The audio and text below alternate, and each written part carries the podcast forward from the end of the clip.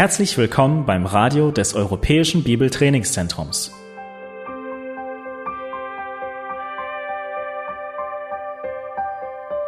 Unser Anliegen ist, dass der folgende Vortrag Sie zum Dienst für unseren Herrn Jesus Christus ermutigt.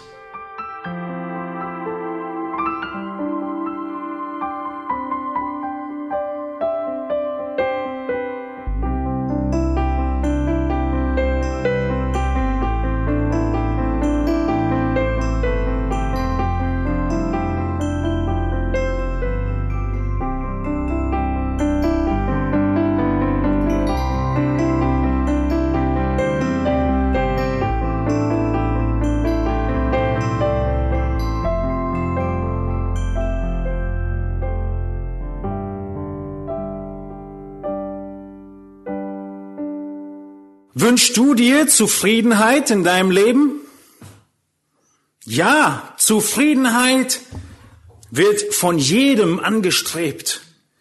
Niemand bei klarem Verstand würde sagen, ich möchte gerne unzufrieden, enttäuscht, niedergeschlagen, brummig und griesgrämig leben.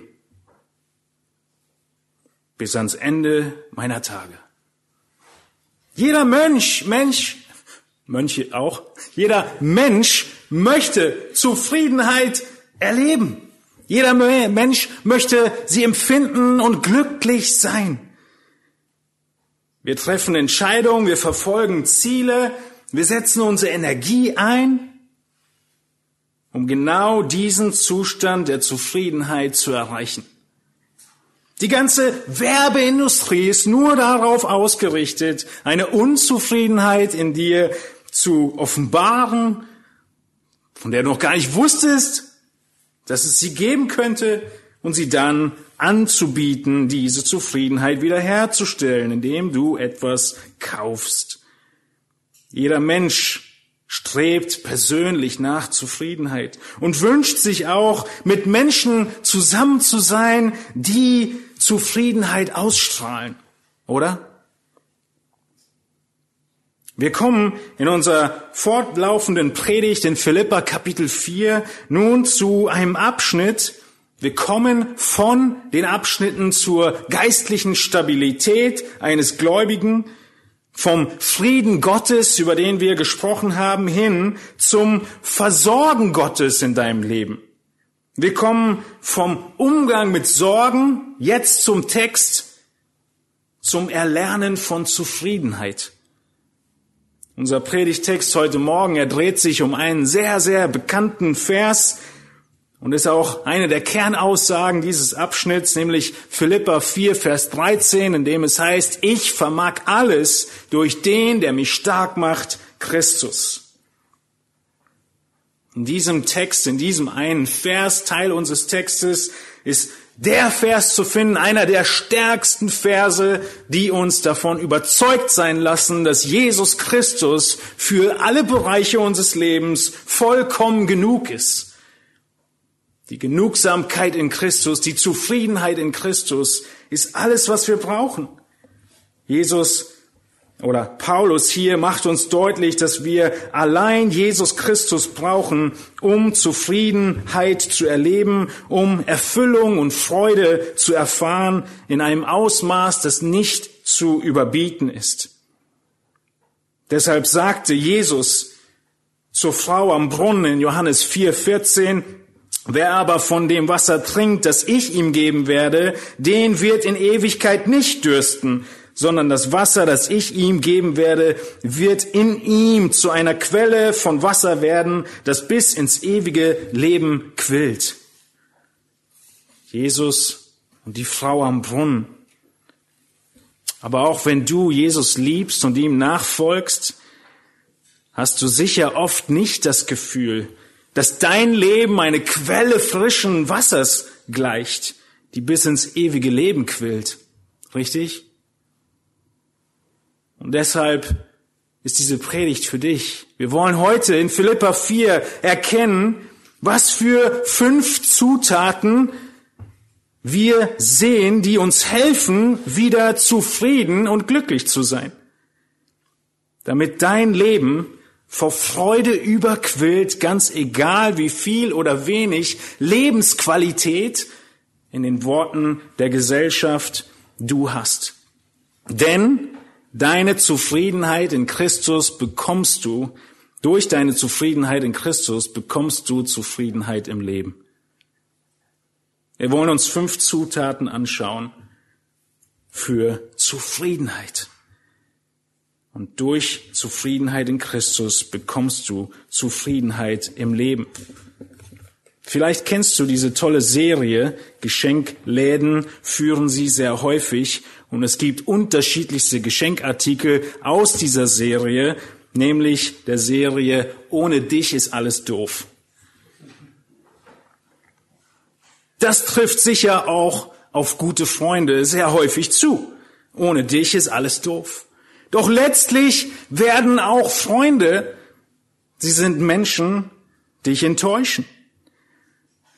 Wir können eine neue Serie starten mit dem Aufschrift, ohne Christus ist alles hoffnungslos. Ohne Christus ist alles hoffnungslos. Aber mit Jesus haben wir Hoffnung, haben wir Zuversicht, haben wir Freude, haben wir Frieden, haben wir Zufriedenheit. Weil er uns nie enttäuscht und weil er sein vollkommenes Werk schon vollbracht hat am Kreuz. Wir kommen gerade aus Ostern. Nun, wenn wir in Philippa 4 hineinschauen, dann sehen wir in diesem Abschnitt, dass Paulus diese Verse, Philippa 4, Vers 10 und folgende geschrieben hat, weil er den Philippern für eine Spende danken wollte. Paulus war in Not, er war bedürftig, die Philipper haben ihn unterstützt. Aber noch bevor er den Dank groß ausführt, lenkt Paulus ein und macht deutlich, macht den Philippern deutlich, dass Christus trotzdem für ihn genug ist. Er war nicht abhängig von dieser Spende so sehr, wie er von Christus abhängig war.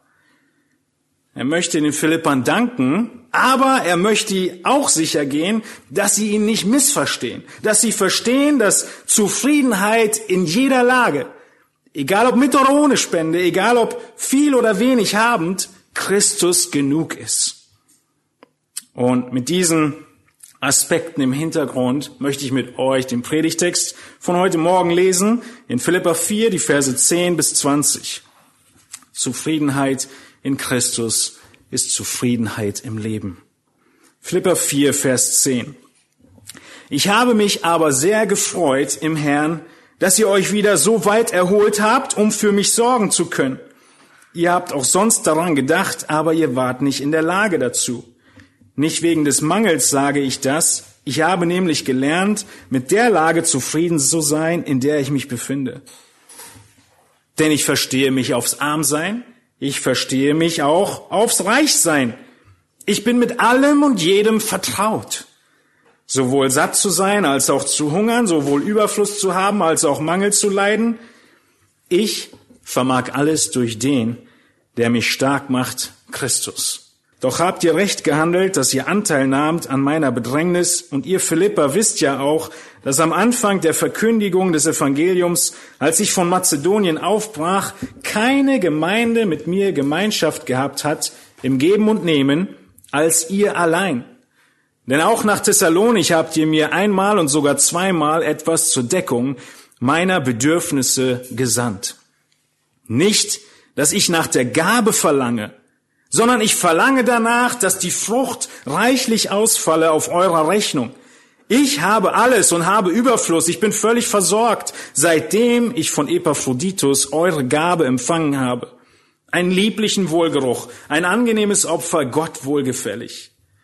Mein Gott aber wird allen euren Mangel ausfüllen nach seinem Reichtum in Herrlichkeit in Christus Jesus. Unseren Gott und Vater aber sei die Ehre von Ewigkeit zu Ewigkeit. Amen. Es sind zehn lange Verse, die wir heute Morgen vor uns haben. Und so werden wir nicht drum rumkommen, eines, ein oder andere Detail weglassen zu müssen. Aber das große Thema ist sehr deutlich und viele Abschnitte dieses Textes sind erzählender Form, die nicht viel Erklärung benötigen und wo auch ihr nicht viele Fragen haben werdet, wenn ihr sie einfach lest. Wir wollen uns heute Morgen fünf Zutaten anschauen für Zufriedenheit. Für Zufriedenheit in Christus, die dazu führt, dass wir Zufriedenheit im Leben haben. Und diese fünf ist, von diesen fünf ist die erste Zutat, die wir in Vers 10 sehen.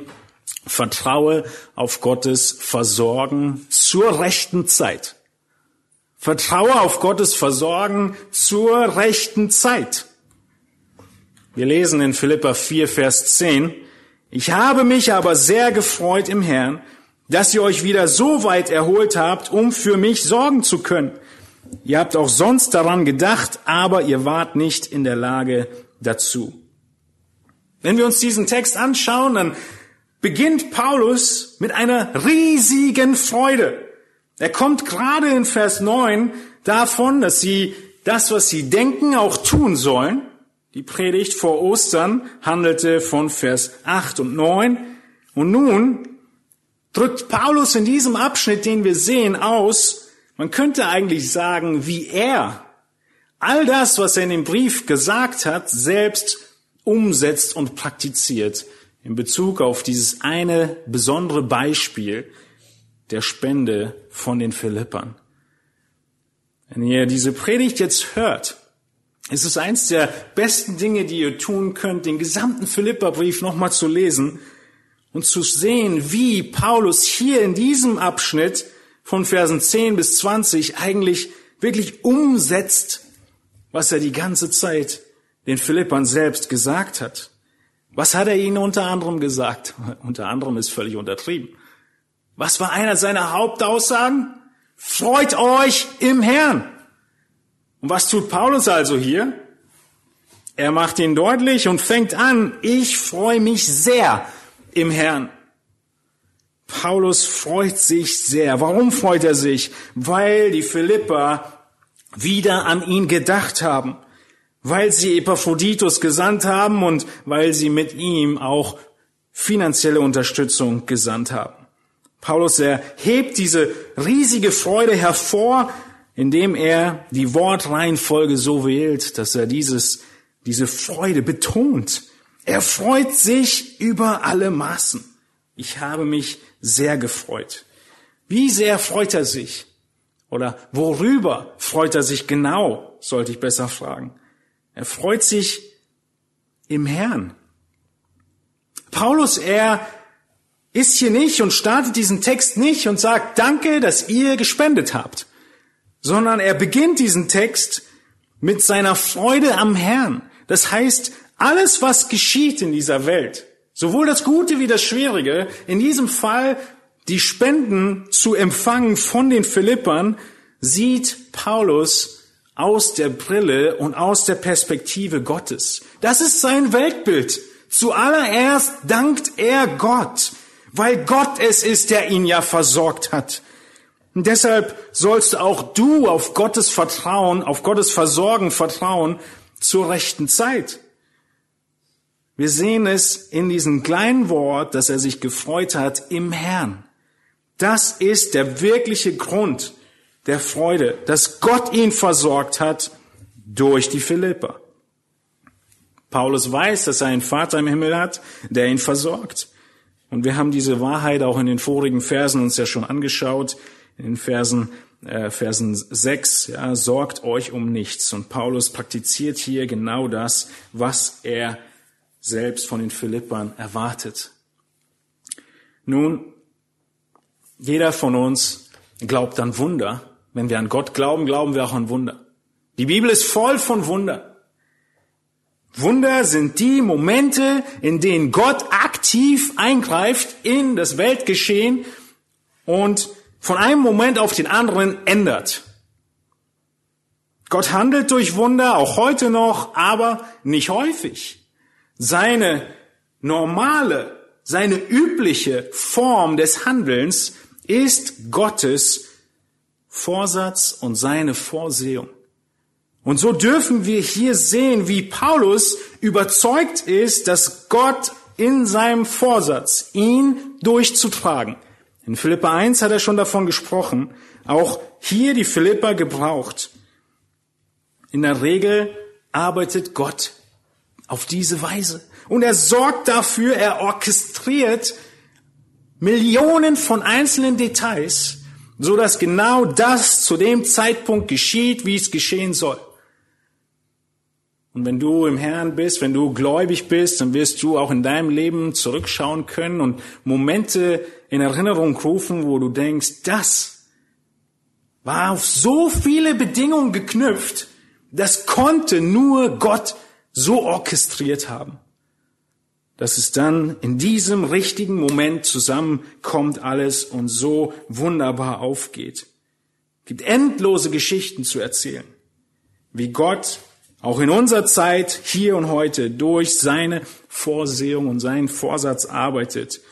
Und wir sehen das, wie Paulus das beschreibt in Epheser 2.10, wenn er von den guten Werken spricht, in denen du wandeln sollst, die Gott zuvor bereitet hat. Das ist genau dieses Konzept. Wir sehen es in Römer 8, 28, wo Paulus davon spricht, dass denen, die Gott lieben, alle Dinge zum Besten dienen, denen, die nach dem Vorsatz berufen sind. Gott sorgt dafür. Er orchestriert alles durch seinen Vorsatz. Und in seinem Vorsatz sind die Menschen mit inbegriffen. Menschen sind seine Werkzeuge. Nun, welche Werkzeuge hat Gott hier benutzt?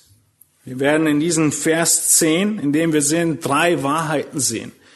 Nämlich, dass Gott für die Helfer sorgt, dass Gott für die Mittel sorgt und dass Gott für den richtigen Zeitpunkt sorgt.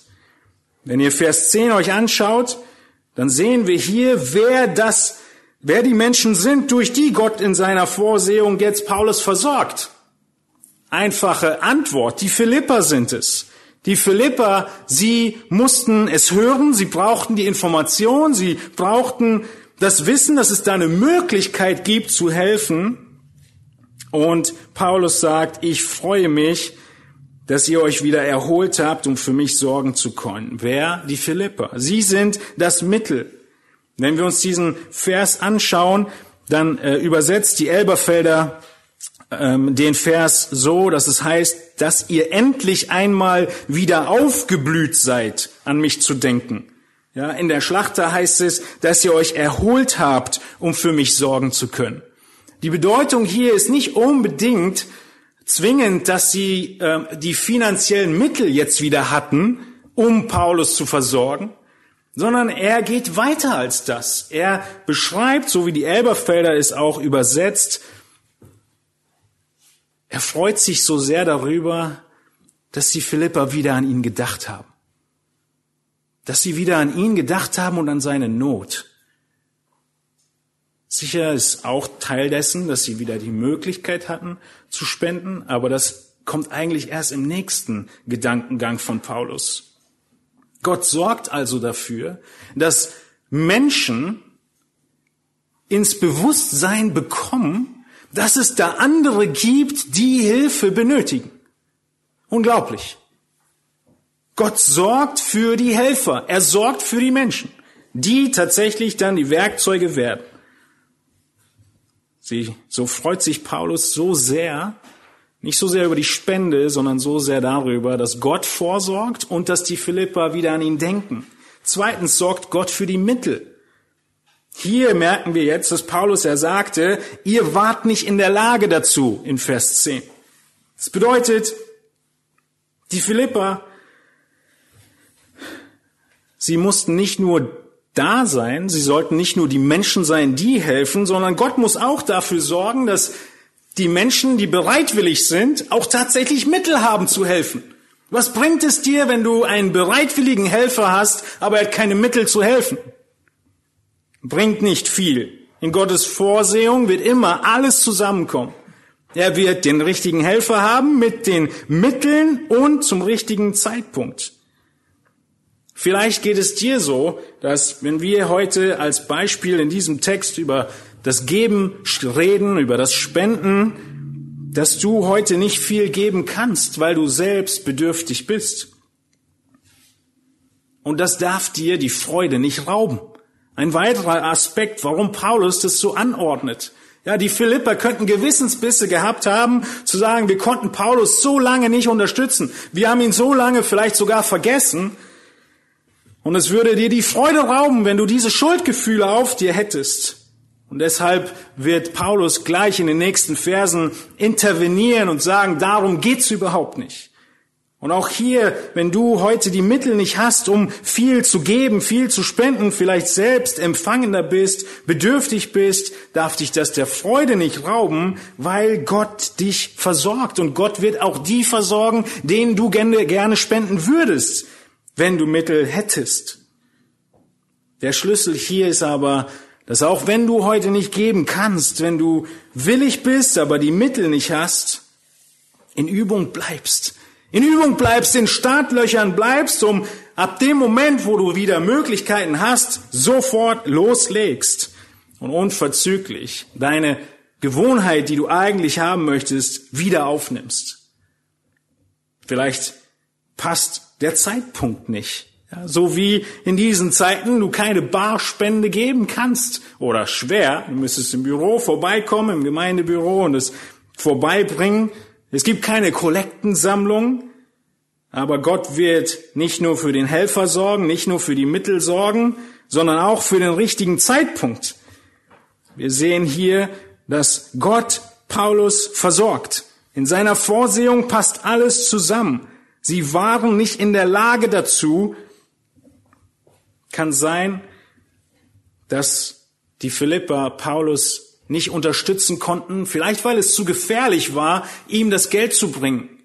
Erinnert ihr euch, dass Epaphroditus bei dieser Reise sogar fast gestorben wäre? Es könnte eine Ursache sein, wir wissen es nicht.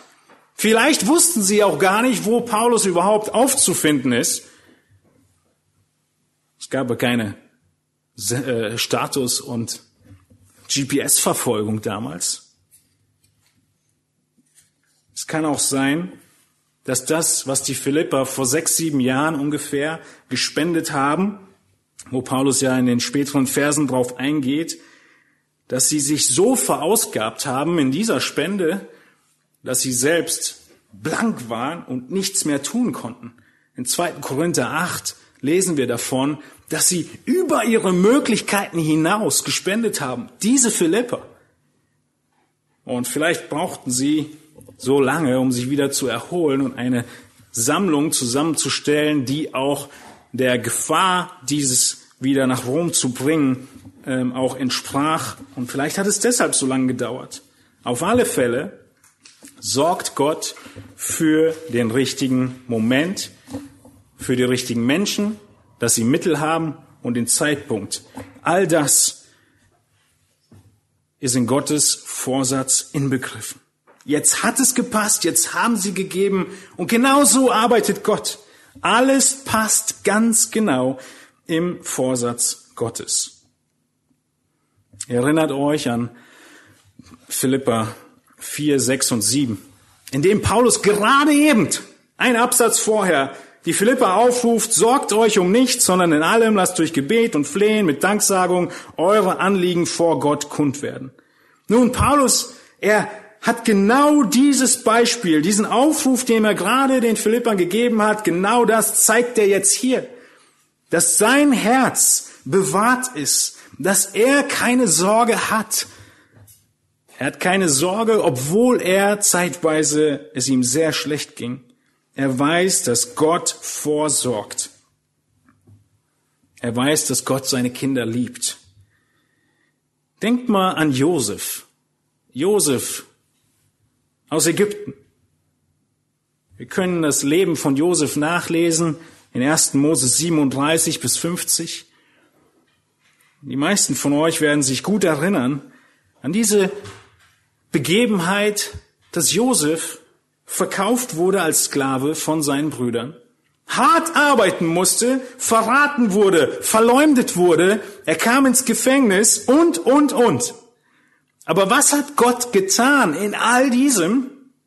In seinem Vorsatz hat Gott einen Helfer vorbereitet, der Israel vor der Auslöschung durch Hungersnot retten sollte.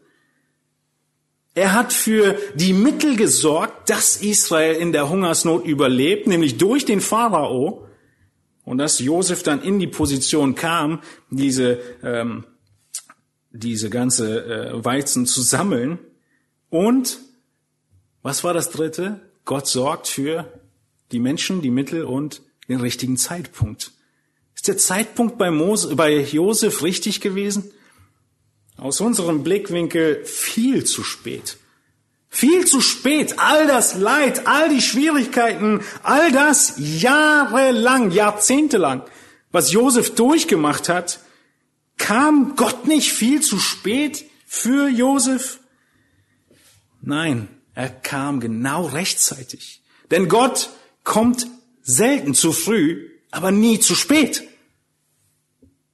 Und so fasst Josef selbst sein Leben zusammen in 1. Mose 50, Vers 20. Ihr gedachtet mir zwar Böses zu tun, er redet zu seinen Brüdern, aber Gott gedachte es gut zu machen, um es so hinauszuführen, wie es jetzt zutage liegt, um ein zahlreiches Volk am Leben zu erhalten. Liebe Geschwister, Gott wird versorgen. Und das wirkliche Versorgen, wie er das getan hat, das werden wir erst im Rückblick erkennen. Josef hatte die Möglichkeit, den Rückblick hier schon relativ früh zu erkennen, wie Gott versorgt hat. Aber ich verspreche euch, spätestens in 100 Jahren werden auch wir diesen Rückblick haben. Und wir werden sehen, wie Gott versorgt hat und in seinem Vorsatz immer die richtigen Menschen da waren, die richtigen Mittel und der richtige Zeitpunkt. Genau das sehen wir hier in Philippa 4, Vers 10. Und deshalb, wir zurückgehen zu Finanzen, bist du vielleicht auch jemand, der bedürftig ist. Vielleicht gehörst du zu den Geschwistern, die selbst von Spenden leben im Reich Gottes. Für uns als Gemeinde, als Leiter heißt dieser Vers, dass es nie einen Grund zur Panik gibt. Wir brauchen nicht in Panik verfallen und uns überlegen, wo kommt das Geld her? Aber vor allem brauchen wir nicht und dürfen wir nicht manipulieren. Ja, und irgendwie auf die Tränendrüse drücken oder sonst was, sondern der nächste Teil des Textes ist das, was relevant wird. Wir müssen lernen, uns aufs Armsein zu verstehen, wenn es mal weniger wird und auch wenn wir reich sind, unsere Zufriedenheit allein in Christus finden. Keine Panik, keine Manipulation, volles Vertrauen auf Gott. Und wo immer wir nicht aktiv handeln können, wo eins dieser drei Dinge noch nicht ganz passt, können wir auf jeden Fall schon beten. Ja, das hat Paulus auch die ganze Zeit gemacht. Er wollte gerne irgendwo hinreisen und er war unzufrieden, dass er nicht reisen konnte, dass er die Römer nicht besuchen konnte, dass er die Philipper nicht besuchen konnte, die Epheser. Und er musste sich zurücknehmen, er musste in Christus zufrieden sein. Und was hat er immer gesagt in den Briefen? Ich bete. Ich bete einfach, dass der richtige Zeitpunkt kommt. Die Menschen da sind, die Mittel und der richtige Zeitpunkt. Und so haben wir erstens die Zutat gesehen für eine Zufriedenheit in Christus, dass wir auf Gottes Versorgen vertrauen, in seinem Vorsatz zur rechten Zeit. Wir sehen zweitens hier, dass wir Zufriedenheit lernen müssen in jeder Lebenslage. In jeder Lage. Egal wie sie sein mag. In Philippa 4.11 sehen wir und Vers 12, wie und welche Lage Paulus selbst durchlebt hat. Lerne Zufriedenheit in jeder Lage. Philippa 4, Vers 11 haben wir gelesen. Nicht wegen des Mangels sage ich das. Ich habe nämlich gelernt, mit der Lage zufrieden sein, in der ich mich befinde. Denn ich verstehe mich aufs Armsein, ich verstehe mich auch aufs Reichsein. Ich bin mit allem und jedem vertraut, sowohl satt zu sein als auch zu hungern, sowohl Überfluss zu haben als auch Mangel zu leiden. Und auch aus diesen zwei Versen wollen wir einige Punkte erarbeiten, die uns aufzeigen, dass wir Zufriedenheit in jeder Lage brauchen. Als erstes, nämlich Zufriedenheit muss gelernt werden, muss von jedem gelernt werden. Das ist Jüngerschaft. Wir sehen hier in dem Vers 11, dass Paulus sagt, Ich habe diese Einleitungsworte in Vers 10 nicht genannt und nicht gesagt, um euch irgendwie ein schlechtes Gewissen zu machen. Es geht mir nicht ums Geld. Darum geht es nicht. Es geht nicht um meinen Mangel. Sondern, Vers 11, ich habe nämlich gelernt, mit der Lage zufrieden zu sein. Ich habe gelernt. Moment mal, wer sagt das? Wer schreibt das? Paulus selbst muss hier eingestehen, es ist wie so ein Eingeständnis, dass er etwas zu lernen hatte. Paulus lässt uns hier ein bisschen durchblicken, wie sein eigenes Wachstum ausgesehen hat. Paulus musste lernen. Er macht hier ein Eingeständnis. Ja, er hat es mittlerweile gelernt, aber es ist in der fortlaufenden Form geschrieben, dieses Verb. Das heißt, es deutet an, dass er immer noch am Lernen ist. Paulus muss lernen. Er schreibt den Philippern indirekt, dass er nicht immer glücklich war, nicht immer zufrieden war, nicht immer dankbar war über das, was er geschafft hat, über das, was er erreicht hat, über die Mittel, die ihm zur Verfügung standen. Auch er oder er war insbesondere ein Mann voll Eifer. Man konnte ihn ja kaum bremsen. Sowohl in die falsche Richtung der Christenverfolgung als auch dann in der richtigen Richtung der Verkündigung des Evangeliums. Aber Gott hat ihn immer und immer wieder ausgebremst. Vielleicht geht es dir ähnlich. Du würdest gerne so viel für Jesus tun, an so vielen Möglichkeiten teilhaben, ob du nun vollzeitlich im Berufsleben bist und dich fragst, warum habe ich nicht mehr Möglichkeiten, von Jesus zu erzählen oder warum habe ich nicht mehr Mittel, um den Dienst zu unterstützen? Oder du bist in dem Dienst und wirst selbst unterstützt und bist eifrig im Gemeinde- und Missionsleben und wirst unzufrieden, weil du nicht schaffst, was du dir gerne wünschen würdest. Die Kräfte sind nicht da, die Türen sind zu, du bist äh, jetzt ja auch in einem gewissen Gefängnis. Nun, Paulus muss eingestehen, es gab Momente, in denen er unzufrieden war, ungeduldig, undankbar. Ich habe gelernt, hat er gesagt. Ich habe gelernt. Schaut nochmal weiter oben in Vers 9 in euren Bibeln hinein. Da sagt er in Vers 9 den Philippern, was ihr auch gelernt und empfangen und gehört und an mir gesehen habt, das tut. Und dieses Lernen ist dieses Wort, was, wovon wir das Wort Jüngerschaft haben. Es ist nicht einfach nur ein Lernen im Sinne von, ich habe das jetzt auswendig gelernt und jetzt weiß ich das, sondern es ist das Lernen eines Schülers, es ist das Lernen eines Nachfolgers, es ist das Lernen unter einem Trainer, es ist das Lernen unter einem Meister, nicht vor einem Buch nur etwas an Wissen anzueignen. Zufriedenheit muss gelernt werden. Von jedem, sogar von Paulus. In Philippa 3, 12 bis 15 hatten wir schon gesehen, dass Paulus deutlich sagt, ich bin noch nicht vollkommen, ich bin noch nicht angekommen. Was? Ich strecke mich aber danach, ob ich es, ich jage aber danach, dass ich das ergreife, wovon ich von Christus ergriffen worden bin. Zufriedenheit muss gelernt werden nämlich die Zufriedenheit, die losgelöst ist von allen Umständen. Vers 12 heißt es, denn ich verstehe mich aufs Armsein, ich verstehe mich auch aufs Reichsein. Ich bin mit allem und jedem vertraut, sowohl satt zu sein als auch zu hungern, Überfluss zu haben als auch Mangel zu leiden. Ich verstehe mich. Paulus benutzt hier ein Wort, an dem er deutlich macht, Leute, ich weiß, wovon ich rede. Ich verstehe mich, ist, ist nicht einfach nur Theorie. Ich habe das alles durch. Ich weiß, worum es geht. Ich weiß, was arm sein heißt. Ich weiß, was Demütigung erleiden heißt.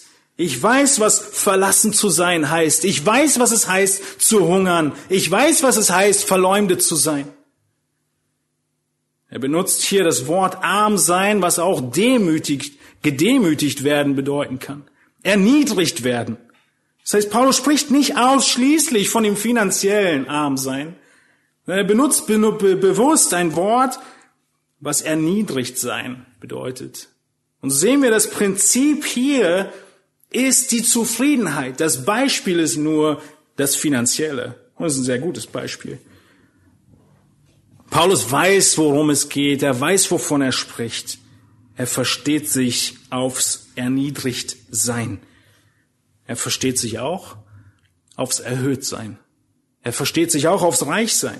Er versteht sich auch, was es bedeutet, ganz viel zu haben und trotzdem die Zufriedenheit und das Glück und die Freude nicht in dem zu finden und auf das zu gründen, was er hat, sondern auf Christus allein. Wie geht das? Wie geht es, dass man das erlernen kann, diese Zufriedenheit? Nun, Paulus macht uns deutlich in diesem Text, dass es ein Geheimnis ist. Das Geheimnis der Zufriedenheit. Schaut in eure Bibel hinein. Seht ihr das Wort Geheimnis? Hm. Vers 12. Kein Wort von Geheimnis. Nun, Paulus benutzt diesen Begriff. Ich bin mit allem und jedem vertraut. Dieses Wort vertraut sein ist das Wort, was sie benutzt haben, für in Geheimnisse eingeweiht zu werden. Das Vertrautwerden ist dieses Anvertrautwerden von Dingen, die vorher keiner konnte, keiner sah, keiner wusste. Und diesen Begriff benutzt er hier, weil er deutlich machen will, Zufriedenheit ist ein Geheimnis Gottes. Ich bin mit allem und jedem vertraut. Paulus ist in dieses Geheimnis der Zufriedenheit eingeführt worden. Gott hat es ihm gezeigt und offenbart. Paulus hat gekämpft, aber nicht mit Bitterkeit, sondern mit Geduld. Ungefähr im Jahre 55, 56 nach Christus, also ungefähr sieben Jahre bevor Paulus diesen Philipperbrief schreibt, schrieb er Folgendes den Korinthern. Da sehen wir, wie Paulus gekämpft hat. In 2. Korinther 12, 7 bis 9, sieben Jahre vor dem Philipperbrief hat er gesagt oder schreibt er den Korinthern. Und damit ich mich wegen der außerordentlichen Offenbarung nicht überhebe, wurde mir ein Pfahl fürs Fleisch gegeben, ein Engel Satans, dass er mich mit Fäusten schlage, damit ich mich nicht überhebe. Seinetwegen habe ich dreimal den Herrn gebeten, dass er von mir ablassen soll.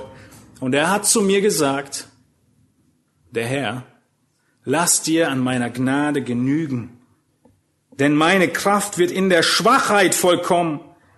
Darum will ich mich am liebsten vielmehr meiner Schwachheit rühmen, damit die Kraft des Christus in mir, bei mir wohne. Das hat Paulus zwölf, äh, sieben Jahre vorher geschrieben, den Korinther. Er musste Zufriedenheit erlernen und in diesem Moment, den er hier beschreibt, sieben Jahre bevor er den Philippern schreibt, er war ungefähr selbst zum Zeitpunkt des Korintherbriefes 50 Jahre alt. Paulus vielleicht 55. Da schreibt er den Korinthern, dass er das gelernt hat.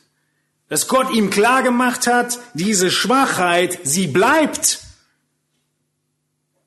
Und in dieser Schwachheit will Gott sich verherrlichen.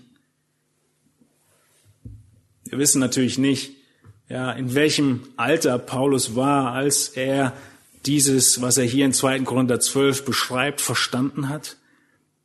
Aber nicht am Anfang seines Dienstes. Wenn er davon spricht, dass er den Herrn dreimal gebeten hat, diese Schwachheit von ihm wegzunehmen und Gott gesagt hat, nein, dann war das wahrscheinlich nicht. Montag, Dienstag und Mittwoch hat er gebetet und Donnerstag hat er es verstanden. Paulus, er war im Prozess der Jüngerschaft unter anderen Brüdern und unter Gott. Notwendig für diesen Moment in 2. Korinther 12 ist, dass er Gott mehr und mehr kennenlernte. Wenn du im Zufriedenheit wachsen willst, wenn du sie erlernen willst, dann musst du Gott kennenlernen. Den ersten Punkt, den wir gerade gesehen haben, du musst wissen, wer Gott ist, denn dann kannst du ihm auch vertrauen. Wenn du eine Person wirklich gut kennst, dann hast du mehr Geduld, mehr Zuversicht, mehr Vertrauen. Wenn ich am Bahnhof abgeholt werden soll von irgendjemandem, den ich nicht kenne und nicht weiß, ob er überhaupt kommt, ob er zuverlässig ist, dann werde ich nach einer Minute Abholzeit ungeduldig und denke mir, wer weiß, ob der überhaupt kommt. Aber wenn ich ihn kenne, wenn ich weiß, wer es ist, dann bin ich zuversichtlich und kann mich in Geduld üben.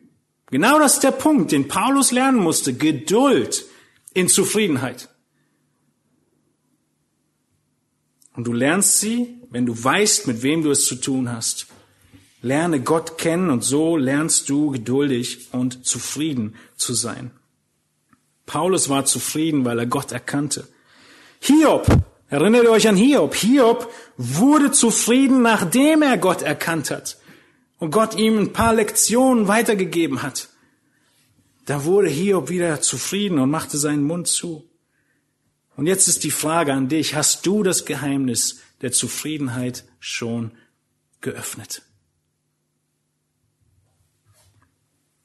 Das Geheimnis der Zufriedenheit ist allein in Christus zu lüften.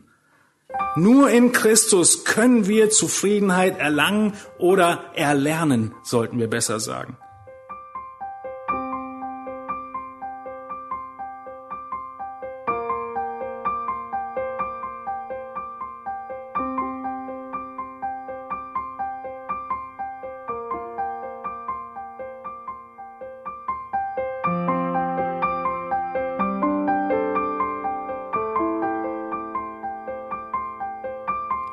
Alle Vorträge unseres Programms, Bücher, DVDs und vieles mehr können Sie bei uns unter www.shop.ebtc.org erhalten.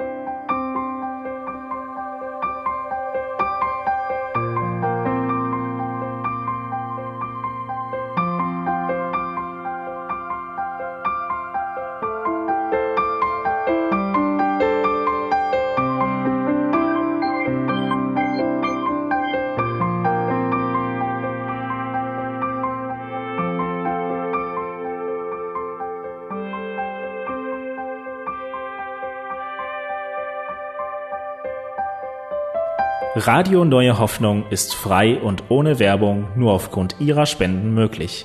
Wenn Sie weitere Informationen dazu finden möchten, wie Sie Radio Neue Hoffnung unterstützen können, besuchen Sie die Webseite www.rnh.de.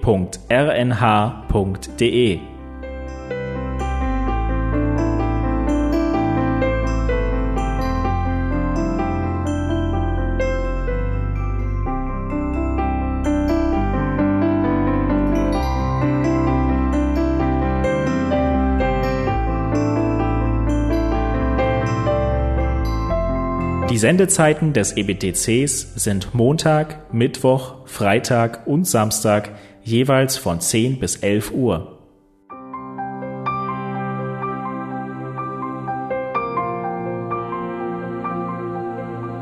Sie finden uns im Internet unter www.ebtc.org.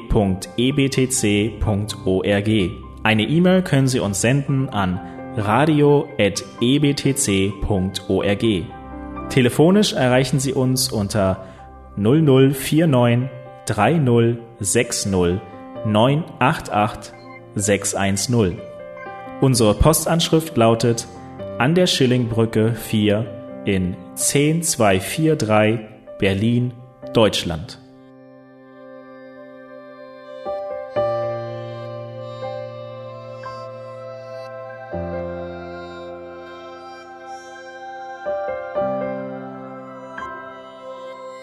Auf Wiederhören und bis zum nächsten Mal beim EBTC Radio.